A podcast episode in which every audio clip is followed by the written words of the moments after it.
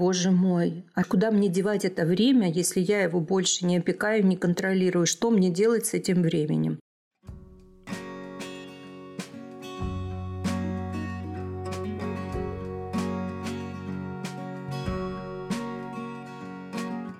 Всем привет! С вами подкаст «Мы родители. Миссия выполнима».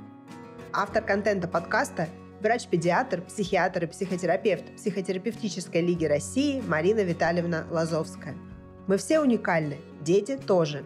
Невозможно знать правила на все случаи жизни, но можно узнать алгоритмы, как восстанавливать эмоциональное равновесие в сложных и конфликтных ситуациях.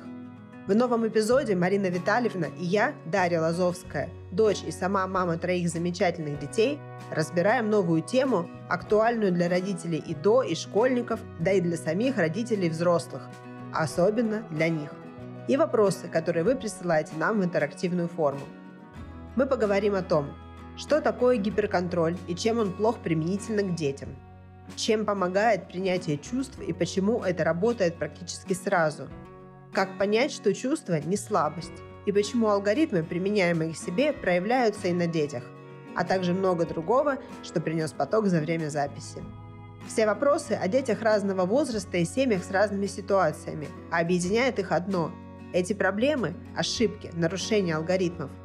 Слушайте, чтобы узнать, как их исправлять и выстраивать отношения по-новому. Где можно узнать больше? Читайте статью Марины Витальевны по теме гиперконтроля с рабочими алгоритмами решения этой задачи, если вы ее у себя осознали. Активная ссылка в описании этого выпуска.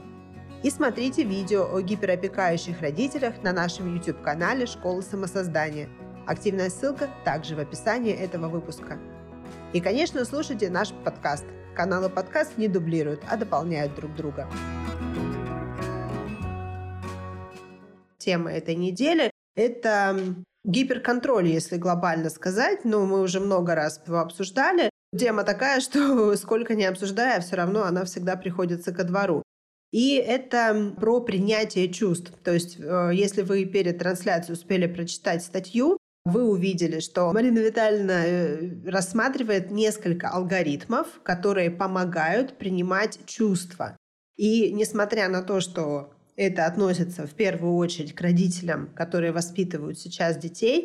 Это точно так же относится и к нам самим, просто как взрослым, потому что собственные чувства мы тоже иногда не видим и не принимаем. И от этого происходит очень много разных проблем. Ну, все проблемы, собственно, от этого происходят, потому что единая причина всех проблем – это невежество. Вот здесь я тоже в статье на этом остановилась, что нужно просто понять, принять свое невежество в отношении знаний, которые сопровождают родительство. Ну и, собственно, восстановление своего внутреннего ребенка в статусе ребенка, а не в статусе изгоя и жертвы. И нужно просто это принять. Я каждый день принимаю свое невежество в каком-то вопросе, и если меня это интересует, я начинаю это изучать.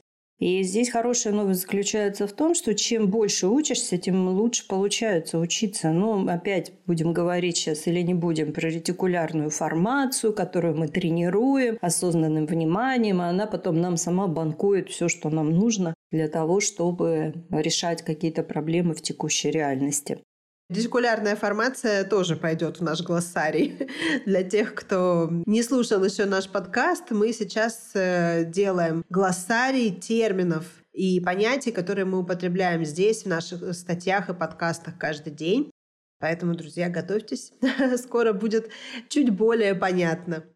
Да, я бы еще вот не принижала значение гиперопеки, потому что если с гиперконтролем все более или менее понятно, а вот с гиперопекой это тот же самый гиперконтроль, железные такие перчатки, но только в бархатных чехлах. Но вот по выходу из детства, я эту фразу говорю уже лет 20. По выходу из детства, что гиперконтроль, что гиперопека одинаково плохо, и постаралась вот здесь в одном-двух предложениях это объяснить. Поэтому, дорогие друзья, сепарация необходима. Сейчас э, все, кто модный тренд находится в терапии, в основном занимаются сепарацией, завершают сепарацию отделения от родителей. Почему ребенок не может отделиться? Потому что ему не дали, не предоставили такой возможности. А вот статья, я надеюсь, сейчас мы на трансляции дополним еще этот опыт, она вам даст как минимум понимание. Может быть, вы тоже вам там, может, лет 40-50, а вы все еще сепарацию не завершили. Или вот у вас дети, а вы видите, что как-то не складывается в каких-то моментах ваши отношения. Присмотритесь и сделайте вот это прекрасное совершенно упражнение, которое, понятно, что сначала нужно применить алгоритм, принять, убедиться в здоровье, заняться своими делами, внимательность всю направить на самоконтроль, чтобы не изменять этому алгоритму. А потом мой подарок. Я это придумала сама. Отлично работает. Уже многие-многие родители воспользовались трине. Прекрасно работает. И бонус потрясающий. Сколько раз мне матери говорили, боже мой, а куда мне девать это время, если я его больше не опекаю, не контролирую? Что мне делать с этим временем? Вот он, момент истины. Вот он, ребенок, который сидит в пыльном углу, и никак не решается купить там себе какой-нибудь пазл или начать делать пэтчворк или коллажи, это вот он, это его выход. Вот это место освободилось для него. Потому что если у родителя, я имею в виду людей, родителей, здоровый и довольный внутренний ребенок, и с детьми складывается все намного легче, проще и, скажем так, уютнее, я бы даже сказала. Моему внутреннему ребенку как будто бы наоборот все время времени не хватает. Сколько я ему времени не освобождаю, пока все мало. Я думаю, у тебя с творчеством все в порядке. Достаточно заглянуть на твой канал, где брыщет просто креатив. Твой ребенок в порядке, когда он занимается тем, что там происходит. Да, благодарю вас за такое легкое, легкий пиарчик. Пожалуйста, пожалуйста. Вот такие полярности, да? Гиперконтроль, самоконтроль. А какая другая сторона у гиперопеки? Самоконтроль. Тоже Самозащита и самозабота. Гиперопека – это, скажем, неадекватная форма умения обращать на себя внимание, ставить себя на первое место. Когда я родителям говорю, нужно себя ставить на первое место. На второе место нужно ставить соавтора по родителям у всех начинает э, возникать, я прям вижу, как у них в глазах проносится, кто эта женщина, она точно психотерапевт, что она такое говорит. Потому что у всех есть такая вот искаженная модель, что сначала все ребенку. Но давайте посмотрим немного вглубь, прям совсем немного, на несколько тысяч лет нашего происхождения и развития. И мы увидим, что если бы не было нас, мы бы не нашли партнера, с которым бы мы создали ребенка. Логично, правда? Поэтому кто на первом месте? Я. Дальше. К нам это пришло вот в нашу современность в виде того, что когда в родах что-то идет не так, акушеры всегда выбирают мать. Ну, если решается такое, бывают такие трагические ситуации, когда либо мать, либо ребенок. Акушеры, у них э, правило, они выбирают мать. Почему? Потому что мать сможет родить еще детей. А если они выберут ребенка, то ребенок достанется травмированный, а матери не будет. Поэтому даже вот когда мы изучаем, вот сейчас у нас начнется курс ФБ, мы начинаем его с изучения своих частей, которые нам были насильственно внушены, что мы состоим из разных частей. Начинаем изучать свое эго, начинаем изучать уровни контакта. И первый уровень контакта – это я-я, я и мое эго. Второй – партнеры, третий – дети, четвертый – родители и пятый – друзья. Почему? Потому что с меня все начинается, обо мне развивается, от меня распространяется. Поэтому себя нужно всегда ставить на первое место. Еще подтверждение – самолетный алгоритм. Про масочки читаем, да, ну сейчас уже, конечно, реже читаем, что как только вылетят маски, Первым нужно надеть маску себе, потом ребенку. Почему? Потому что если мать задохнется, ребенку будет некому маску надеть. Поэтому мы не про эгоцентризм, что мы бросаем своих детей, начинаем везде выпячивать, ставить себя на первое место. Нет. Мы именно про базу, что если мать в порядке, ребенок в порядке. Если мать в хаосе, ребенок в хаосе. Поэтому мы в первую очередь устанавливаем контакт с собой, со своим ребенком, эго, субличность ребенок с большой буквы, и от этого уже начинают распространяться вот эти вот упорядоченные алгоритмы на отношения с биологическими детьми. Все просто. То есть просто наглядно сейчас это был алгоритм из нашего летнего лектория. Все во мне начинается, во мне развивается, от меня распространяется. Да, и поэтому антитезой альтернативной программы гиперопеки будет программа обращать внимание на себя, давать себе заботу и поддержку. Кстати, в англоязычных э, источниках встречается такое понятие, как helicopter mom, мама вертолет. Это как угу. раз про гиперопеку. Да, да, да. У немцев тоже это есть. Мы когда с мужем едем и детей забирают из школы, мой муж не применит это сказать, что о helicopter эльтерн. Это значит, что раньше он, чтобы добраться в свою начальную школу в 8 лет, каждый день на велосипеде проезжал 8 километров. 4 туда и 4 обратно в любую погоду. А сейчас э, родители отравляют атмосферу, выжигают озоновый слой, потому что, несмотря на налаженность доставки детей в школу автобусами, они приезжают за детьми на машинах. Вот это вот как раз я согласна, что это уже гиперопека. Родителям реально нечем заняться, и они упрощают, облегчают жизнь своим детям, потом удивляются, почему дети ничего не хотят. А как вы будете чего-то хотеть, если вас всю жизнь кормили из баночки пюрешечкой, а потом сказали, так, давай вот лес, вот веревка, иди лови себе зайца, и будет тебе обед. Конечно, дети в шоке. Ну, про то, кто как добирался до школы, и у миллениалов, и у зумеров э, найдется пара таких историй в рукаве, потому что мало кто, ну, может быть, только какие-то, ну, в Москве это лучше организовано, а в регионах все до школы, как правило, как-то добирались. И, как правило, родители водили разве что в, там, в первую четверть первого класса. Ну, тут я с тобой не соглашусь, потому что я очень хотела, чтобы у меня появилась машина именно для того, чтобы возить вас в школу. Но это была необходимость, потому что мы жили на горе, а ребеночка с портфельчиком отправлять за полтора километра, ну ладно, вниз горы, обратно-то вверх, ну я не могла себе такое позволить. Ну, тут у меня, видимо, какие-то другие воспоминания, потому что пока не появилась машина, я-то на автобусе и пешком потом все это делала. Это же были мои старшие классы. Тебе меньше, конечно, в этом смысле повезло, потому что в то время для меня купить машину все равно, что сейчас купить у Илона Маска билет на орбитальную экскурсию. Three, two, one, fire. Ну, в Москве все это организуется немного проще, и хотя у меня дети, по сути, выросли в машине, но здесь э, сначала я сама отучала себя от постоянного использования машины, и их тоже, привыкших к этому комфорту, тоже отучала, и прям практически насильно, а теперь уже не насильно, пересаживала на общественный транспорт и пешее передвижение. Сработало. Теперь все прекрасно ориентируются и могут этим пользоваться. Да, главное не бояться сделать первые шаги для того, чтобы начать что-то менять. Нам страшно, мы боимся сами себя. Мы, мы не так страха боимся, мы боимся своего опыта, как мы не справлялись со страхами разными, нам не помогали справляться. И мы боимся именно этого опыта, а не какого-то страха. Почему? Потому что мы ничего об этом не знаем, и у нас есть просто представление каких-то других людей, вот наш собственный опыт, как мы не справлялись со страхом, и поэтому это нас постоянно тормозит. А нужно просто сделать один шаг. Алгоритм. На один шаг у нас всегда есть сила.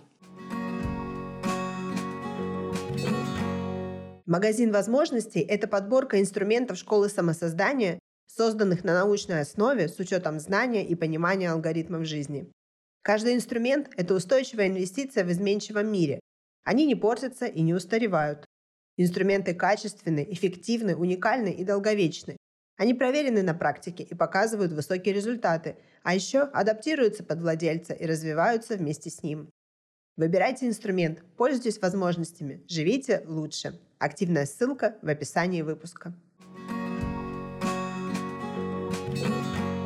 А у нас вот есть один вопрос из нашей интерактивной формы. Мне кажется, к нашей теме он относится, потому что это тоже немножко про гиперопеку, как мне это видится. Вопрос. Как привить ребенку аккуратность? Например, после еды вытирать рот салфеткой, отряхнуть одежду от крошек, кушать аккуратно, следить за своим внешним видом. Вопрос про мальчика 10 лет. Ну, тут у меня тоже есть вопросики. Мне кажется, в 10 лет такие базовые вещи уже от родителей перенимаются, как минимум. Да, потому что детей не нужно учить, они находятся в постоянном контакте с родителями, с семьей. со всем составом семьи, и они просто на уровне не обсуждаются автоматически, это называется интроицирование, насыщение, они просто копируют эту информацию.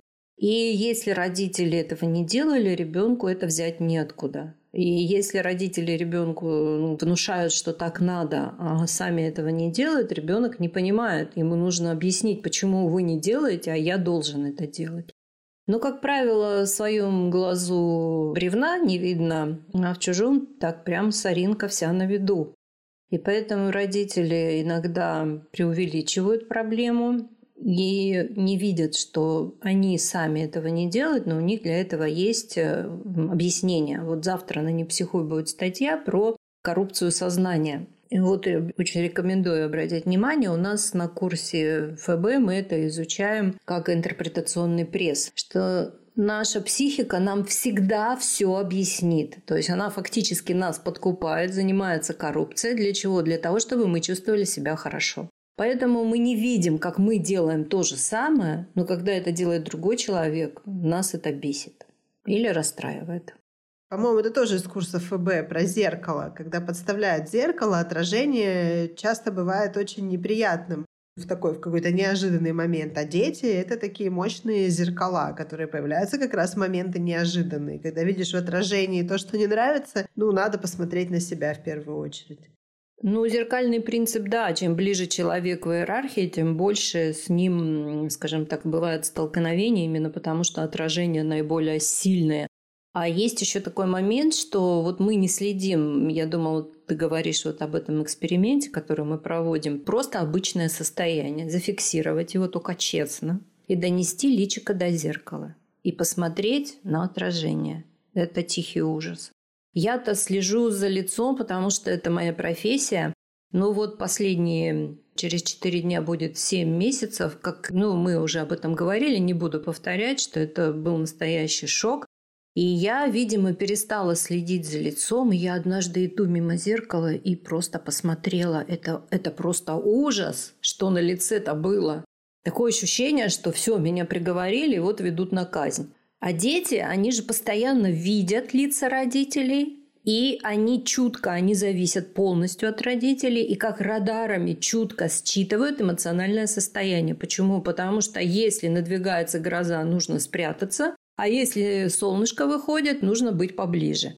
Дети – эксперты в области чувств. А у нас все чувства написаны на лице, если мы не следим за выражением лица. Поэтому, когда говорят граждане, пожалуйста, улыбайтесь, это не просто, скажем так, социальная такая вот э, парадигма, которая снижает уровень общественной тревоги это еще и нам самим нужно, потому что, во-первых, от расположения мимических лиц зависит информация об эмоциях, которую обрабатывает мозг, а во-вторых, нас видят другие люди. Да, это сейчас вспомнила тоже какие-то где-то видела детские истории. По звуку поворота ключа в замочной скважине я уже знал, в каком настроении папа возвращается домой. Да, и это стало уже мемом, потому что это так. Я точно знала по скрипу калитки. Мы жили в частном доме, и от калитки до двери было где-то метров, ну, я боюсь сейчас сказать, но метров 20-то было. И мне за эти 20 метров, пока кто-то шел из родителей, мне нужно было скрыть следы всех своих детских преступлений и еще, когда меня мучили фортепиано, сесть за рояль и начать бряцать. Ну, чтобы не нарваться. И улыбаться, улыбаться. Ну, опционально, да. И улыбаться. Так, Самоконтроль и гиперконтроль. У нас, кстати, есть на эту тему. Во-первых, у нас есть в первом эпизоде подкаста «Не психу». Я точно помню, что у нас есть про самоконтроль и гиперконтроль. Еще у нас есть подборка видео на нашем YouTube-канале «Школа самосоздания» про самоконтроль и гиперконтроль. И, кстати, очень часто именно эта тема становится ну, такой поворотной для человека, потому что, начиная в ней разбираться, он да, и я могу про себя сказать, что я тоже, когда начала отделять эти зерна от плевел, я поняла, какие процессы у меня каждый день проходят. То есть где я... Помните, это тоже вы эту метафору часто приводите про обезьянку, которая застряла лапкой в бутылке, потому что не смогла лапку разжать. Вот этот момент, где лапку надо разжать. Да, и у нас еще есть, я ее даже так немножко эм, агравировала, есть подборка «Тролль-гиперконтроль». Нужно просто, может быть, набрать в поисковике, и все, что есть на эту тему, на эту тему у нас очень много статей, очень много статей. Причем таких больших статей и довоенных, когда я там писала каждый день по статье размером, не бойтесь, диссертацию. Читается легко, главное захотеть прочитать. Конечно, это важно, и мы сами себя ограничиваем этим гиперконтролем. А почему мы им занимаемся? Потому что нам страшно обратить внимание на себя. Нас не научили. Наоборот, нас отучали, что когда мы делали что-то для себя, нас за это критиковали, порицали и говорили, что мы должны делать совершенно другие вещи. И поэтому нас разлучили таким образом с собой. И нам страшно, мы просто забыли вход обратно, где он находится. А если вспоминаем, нам становится по-детски, опять же, вот тут вот эта вот эмоция страха, чувство страха, что опять, если я сейчас займусь собой, что-то плохое будет э, со мной происходить. Все детские страхи, они живее всех живых, они всегда с нами рядом. Мы, собственно, что делаем? Мы всегда везде, мы учимся работать именно со страхом, обращать внимание на свое текущее состояние, растождествляться с тем, что на самом деле не существует, потому что страх постоянно путается и подменяется тревогой. Мы уже знаем, как это делать. Если вы уже близки с алгоритмом прервать, перенаправить, закрепить, то вы уже это уверенно делаете. Поэтому нужно продолжать делать. И все, все в нашей жизни зависит от эмоций и от того, насколько хорошо мы можем с ними взаимодействовать. А вот э, по поводу возвращения себя себе, мы тут недавно тоже с подругами говорили на эту тему, и э, я вот вспоминала, с чего началось мое возвращение себя себе. Ну, то есть оно не с этого началось, но это такой яркий пример. Может быть, сейчас вот мамам, которые здесь есть, это тоже откликнется. Я перестала доедать за детьми. То есть вот этот момент, когда я перестала доедать с детьми и стала себе делать отдельные свои полноценные приемы пищи, это стал такой прям яркий момент отделения меня от вот этой вот всей родительской детской истории с полным погружением. Ой, хочу прямо, ну, не знаю, ну, наверное, лучше все-таки скажу. Хорошо, что так изменились времена, потому что я помню, что доедая за вами, я, собственно, только так и ела. Но это было, конечно, в ту самую жесть 90-х, когда реально есть было нечего. Замечательно, что все так изменилось, и то, что ты приняла такое решение, тем более опять придется упомянуть твой канал, будучи хозяйкой, распорядительницей такого прекрасного канала, как твой, все о еде. Было бы, наверное, как-то странно, что ты не уделяла бы внимания именно тому, как тебе кормить себя. Так поэтому я думаю, что прям все здорово. Так и канал потом появился. А, вот оно. Сначала конечно. была вот эта вот ситуация. Кон- Понятно. Конечно. Ну, у меня совокупный опыт материнства на текущий момент почти 15 лет. Поэтому примерно ну, я не знаю, ну, 9 или 10 из них, это тоже мой рацион в основном состоял из того, что я доедала за детьми. Тут не секрет, и я думаю, что многие мамы тоже почувствуют э, сопричастность к этому. И вот уже только тогда, когда я, во-первых, себе это разрешила, позволила, осознала и перестала, вот тогда начались творческие порывы и попытки. Я почему-то думаю, что тогда же могли начаться вот эти вот эксперименты, когда ты предоставляешь детям выбирать еду, которую они хотят есть, и тогда на тарелках остается меньше. Ну, и это тоже, конечно, но это началось чуть раньше. Тут у меня тоже совокупный опыт сработал чуть раньше. Ну, просто, видимо, алгоритм, что сначала себе не сработал, поэтому сначала детям. Вот, но именно вот эта вот история про конструктор, она началась чуть раньше. Здорово, хорошо. Ну что у нас еще сегодня на повестке? Вот э, мне еще кажется, что не всегда понимание того, что нейрофизиология детей отличается от взрослых, понятно самим взрослым. Вот э, с чего нужно начать, чтобы для себя это усвоить? Ну, то есть мы каждый раз, когда происходит какая-то сложная ситуация с ребенком, мы, я, в первую очередь экстраполирую свое понимание того, что происходит, свои нейрофизиологические процессы, которые сейчас происходят на ребенка. И абсолютно выпадает из фокуса внимания, что при этом происходит в теле и в голове самого ребенка, потому что нет вот этого глобального понимания, что есть различия. А, с чего начать? Ну, начать с того, что продолжать читать статьи, смотреть видео и слушать подкасты. Если речь идет о нашем контенте, я даю там, там, везде полный расклад. В той книге, которую я написала первой в 2007 году, «И счастье в личной жизни», там у меня идет целая глава различия нейрофизиологии ребенка по мере взросления.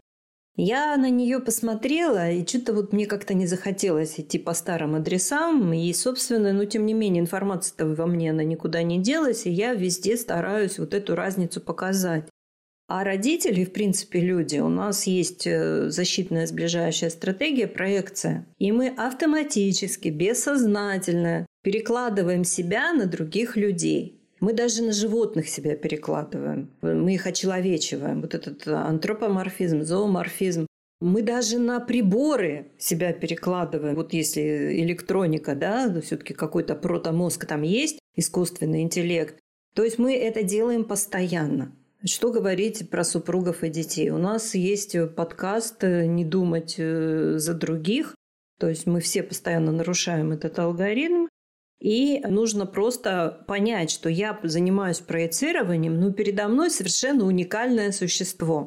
Если, ну, такой совершенно банальный пример, что если мне всю жизнь хотелось рисовать, а меня учили музыке, то я должна проконтролировать свою привычку, заставить рисовать своих детей и ненавидеть музыку. Потому что это совершенно уникальные существа, это не клоны ни в коем случае. И вот внимательность родительская, которая отточена на внимательности к себе, она помогает давать ребенку то, что нужно, и не давать то, что ему не нужно. То есть вот лавировать, все время балансировать вот в этом поле внимательности.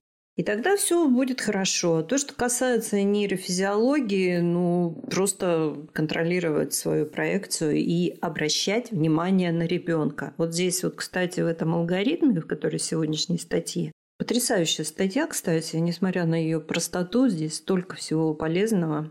Принять чувства ребенка такие, какие есть. Какой бы он ни был там дикий, злой, противный, конючащий, ну, в общем, грустный. Любые чувства мы принимаем, хотя нам хочется сразу же пойти и все там изменить. Нет. Это и есть нарушение алгоритма. Сначала нужно принять, убедиться, что он здоров, и просто понять, что маленьким детям они не могут вообще, ну, дети маленькие, они как животные. Вам что, кошка скажет, что у нее болит? Пока не начнутся симптомы, никто ничего не поймет. Да даже медики иногда, скажем так, путают одни и другие симптомы. Но тем не менее, болезнь не начинается не тогда, когда наступают симптомы, а за некоторое время до этого. Это называется преморбидный период. Морбус – это болезнь, пrebолезненный период и, скажем так, принять все меры, которые нужно принять в связи с тем, что вы выявили или не выявили. И просто начать с ребенком разговаривать. Если это маленький ребенок, просто говорить. Я вижу, что ты чем-то расстроен, да, только не персонифицируйте чувства. Злость – расстройство, печаль – тоже расстройство. Не надо говорить «я вижу, что ты злой». Не надо ребенка обучать своим эмоциям. Это вы вот так себя ведете и выглядите, когда вы злой или злая. А у ребенка это может быть все что угодно. Он только-только начинает схватывать вот эту вот комбинацию между чувствами и эмоциями. Поэтому персонифицировать эмоцию не надо, просто нужно сказать, я вижу, что ты расстроен. Мне кажется, вот я бы так себя чувствовала, если бы я устала. То есть вы говорите о себе, о себе, а ребенок из того, что вы говорите, уже выбирает. А что же ему вот больше кажется, что с ним сейчас происходит? Поэтому это очень хороший такой верный алгоритм, который помогает вот эту вот доверительную связь, доверительную привязанность, как она называется в психологии, развивать, несмотря на то, что она может идти на фоне сепарации уже.